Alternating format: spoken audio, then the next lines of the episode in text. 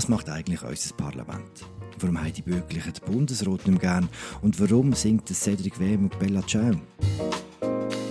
Das ist das Politbüro. Für einmal ohne Bild, dafür mit noch mehr Ton. Herzlich willkommen. Mein Name ist Philipp Loser. Auf der anderen Seite von der Schweiz sitzt Christoph Lenz und das ist unser erstes Thema. Gemäss Verfassung hat das Parlament eine sehr wichtige Rolle. Darum werden wir ab dem 4. Mai eine außerordentliche Session durchführen. Das erste Mal in der Geschichte der Schweiz haben die Ständerätinnen und Ständeräte eine außerordentliche Session verlangt, damit dass wir unsere wichtige Funktion wahrnehmen können. Was wir hier gehört haben und der Eingangsmusik von Dallas wahrscheinlich sind die beiden Parlamentspräsidenten, der Hans Jöckli und Isabel More. Äh, das Parlament kommt zurück, yay! Genau, genau. Am Montag geht es los. Vier Tage lang trifft sich das Parlament einem Kongresszentrum am Stadtrand von Bern, wo es mehr Platz gibt als im Bundeshaus. Ähm, fast 3,5 Millionen Franken kostet die Übung. Es ist die wahrscheinlich teuerste Session von allen Zeiten. Aber wenn man bedenkt, dass das Parlament da die große Corona-Nothilfe vom Bundesrat bewilligen wird, wir reden von 40 bis 60 Milliarden Franken, dann darf natürlich auch das Parlament mit sich selber ein bisschen grosszügiger sein. Und es ist ja ein erfreulicher Akt, oder äh, Philipp? Du hast geschrieben vom, vom Ende des Vollmachtenregimes 1949 in deiner Magazinkolumne, sind wir jetzt da an einem ähnlichen Punkt äh, von Rückkehr zur Demokratie. Ja, also die Frage ist, ob wir überhaupt je so weit gewesen sind, aber ich glaube schon, dass es recht wichtig ist, dass das Parlament jetzt endlich zusammenkommt. Ich habe das ehrlich gesagt auch nicht begriffen, die, die Überhastigkeit, die, die, die Rasanz, die jetzt das Parlament an hat, wo es darum ist, nicht mehr zu tagen. Und vor allem, wenn man sich überlegt, oder jedes KMU in der Schweiz hat so nach zwei, drei Tagen hat sich irgendwie eingestellt hat irgendwie auf Homeoffice umgestellt aber das Parlament das ist einfach, einfach fertig, einfach nichts mehr gewesen. Das ist richtig, ja, ja. Wobei, die Rückkehr ist ja irgendwie auch so ein bisschen zweifelhaft, weil man nicht recht weiß, wie ähm, viel von dem, was das Parlament jetzt da in der kommenden Woche in Bern macht, ist tatsächlich parlamentarische Arbeit mhm. und wie viel ist einfach ein bisschen für die Galerie, ein bisschen Alibi-Parlamentarismus. Aber was wäre denn, was wär denn die Alternative gewesen? Die Alternative wäre zum Beispiel, dass der Bundesrat äh, weiterhin gestützt auf Notrecht seine Entscheid trifft und ähm, für die Entscheid auch die Verantwortung übernimmt. Mhm. Ähm, man hat es gesehen, zum Beispiel in den letzten paar Wochen bei den Kommissionen, die haben jetzt beispielsweise verschiedene ähm, Vorstöße verabschiedet darüber, wie der Bundesrat in der Corona-Krise sollte äh, vorgehen. Mhm. Und der Alain Berset hat es an der letzten Medienkonferenz recht äh, klar gesagt, der Bundesrat hat jetzt zwei Jahre Zeit, um die Vorstöße zu beantworten.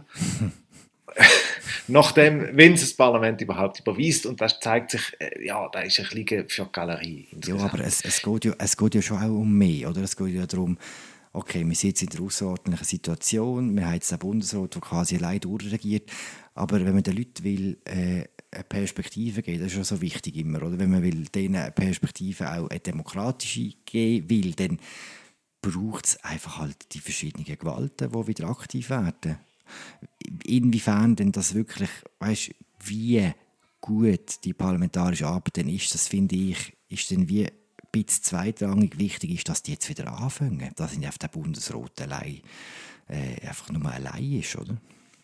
Ja, also eben, wie gesagt, ich, ich sehe das ein bisschen anders. Ich, exemplarisch ist für mich der Fall Kanton Zürich gewesen. Am 30. März hat sich das Zürcher Kantonsparlament ja wieder ähm, zu einer Sitzung getroffen so quasi im Peak von der Corona-Epidemie, äh, nur um irgendwie mit 173 zu 0 Stimmen ein Hilfspaket vom Regierungsrat anzunehmen.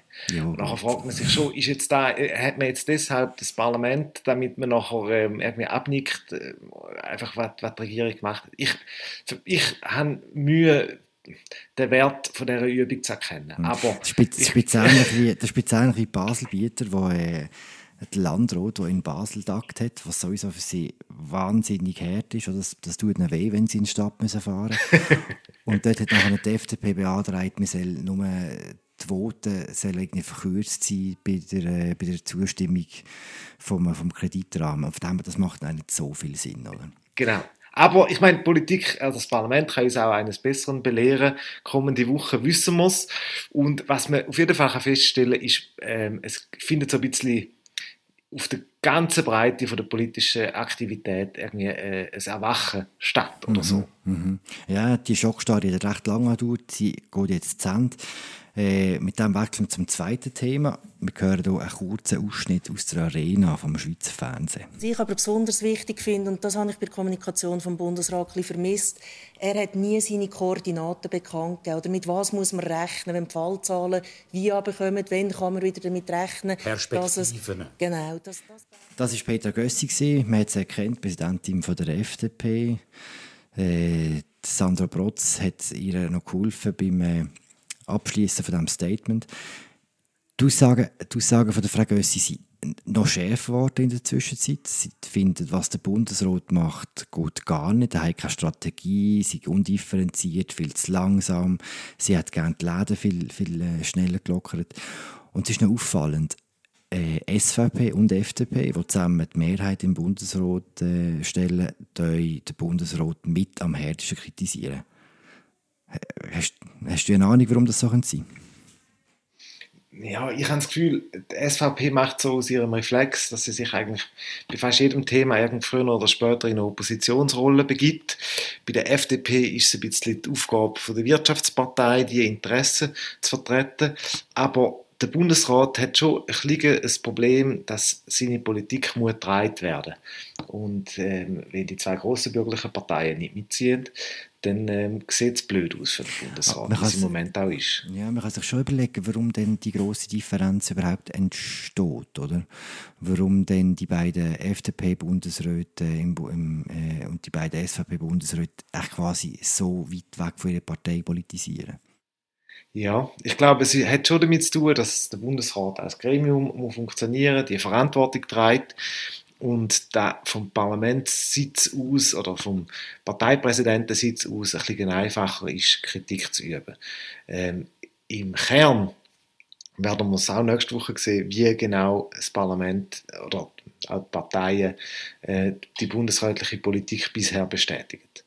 Aber ich meine, auch bei der, auch bei der SP, muss man sagen, ist die Originalität nicht viel größer. Auch die SP versucht einfach mit ihren bestehenden äh, Rezept äh, Staatsausgaben umfahren, äh, Sozialstaat ausbauen, die Krise zu bewältigen und Punkte zu erzielen. Das wollte ich gerade sagen. Also eben, die Parteien haben ganz lange nichts gesagt und jetzt sagen sie vor allem Sachen, wo sie schon seit ganz langem sagen, oder? Die, FDP, die FDP genau. will einfach Steuern haben, Regulierungen weg, die SVP will Grenzen zumachen, die SP genau. will Reichen so steuern so viel zur vielbeschworenen Singularität von dieser Krise. Oder? Ja, das ist halt der Punkt. Oder? Wenn etwas so groß ist, tust du dich am Schluss auf das zurückziehen, wo, irgendwie, wo dir sehr neu ist und sehr eigen. Und vertraut, mhm. genau, genau. Und wo du dich schon darauf geeinigt hast.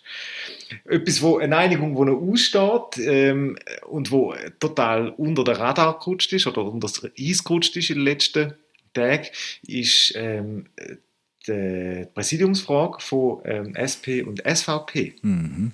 Ja, die Grünen haben noch keinen neuen Präsident. Der ist aber de facto, äh, de facto gewählt. Mhm. Wir bleiben kurz bei der SP. Hier haben wir einen guten Ton und wir einfach, ja, den, muss man, den muss man schon gehört haben. Partigiano, portami via. Oh bella ciao, bella ciao, bella ciao, ciao, ciao. Oh partigiano, portami via, che mi sento di morir.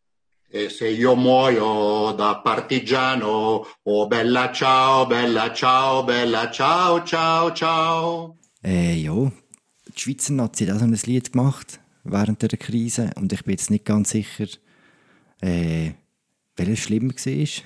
Was meinst du?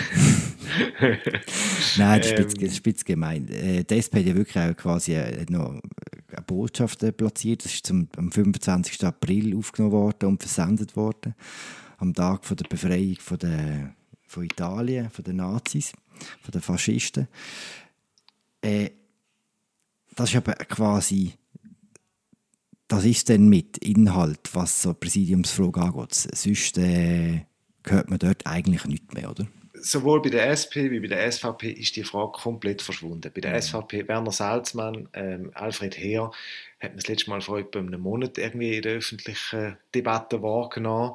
Auch bei der SP hat man jetzt gehofft, das erste Mal seit äh, bald 20 Jahren hat äh, die SP eine Auswahl. Jetzt wird es zu einem thematischen, inhaltlichen ähm, Kräftemessen mhm. kommen, mhm. ähm, Ideen, die einander gegenübergestellt werden und so vergiss es. Es ist mm. einfach. Äh, der Löwra, überall der Löwra. Überall der Löwra, langsam so ein bisschen mittelmäßig motiviert. Ähnlich der Rösti, der auch äh, irgendwie hin und wieder sich noch herniederlässt. Also der, ähm, der, der, der Rösti hat ja gesagt, er will eigentlich gar nicht weitermachen über den März aus. Also der ist quasi genau. worden.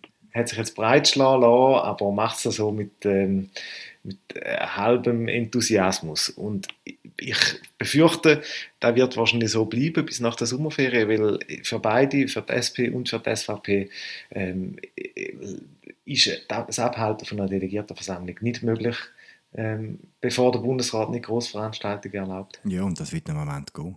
Bei der SVP sieht man schon recht deutlich, wo eigentlich die Macht sitzt jetzt während dieser Krise. Muss man auch wieder mal sagen, oder? Genau, die einzige, die man regelmäßig vernimmt in, in der öffentlichen Debatte, ist die, die unter keinen Umständen das Präsidium übernehmen. Mhm, mhm. Und auch von ihrem Vater hört man recht viel. Das ist, das ist richtig, genau. also an gewissen Sachen, zum Beispiel auch der Hierarchie innerhalb von der SVP, hat das Coronavirus noch nicht können ändern. Mhm, nicht einmal das Coronavirus. Genau. Christoph, haben wir über alles geschwätzt? Ähm, sicher nicht. Bald mehr an dieser Stelle. Unser Plan ist, dass wir alle zwei Wochen so ein Politbüro aufnehmen. Wir hoffen, dass ihr äh, zuschaltet. Das wird äh, zu finden sein überall dort, wo man Podcast holt. Und äh, auch unsere Kollegin Raffaella Bieler wird mitmachen, beim nächsten Mal schon. Einen schönen Tag, das war es. Ciao zusammen.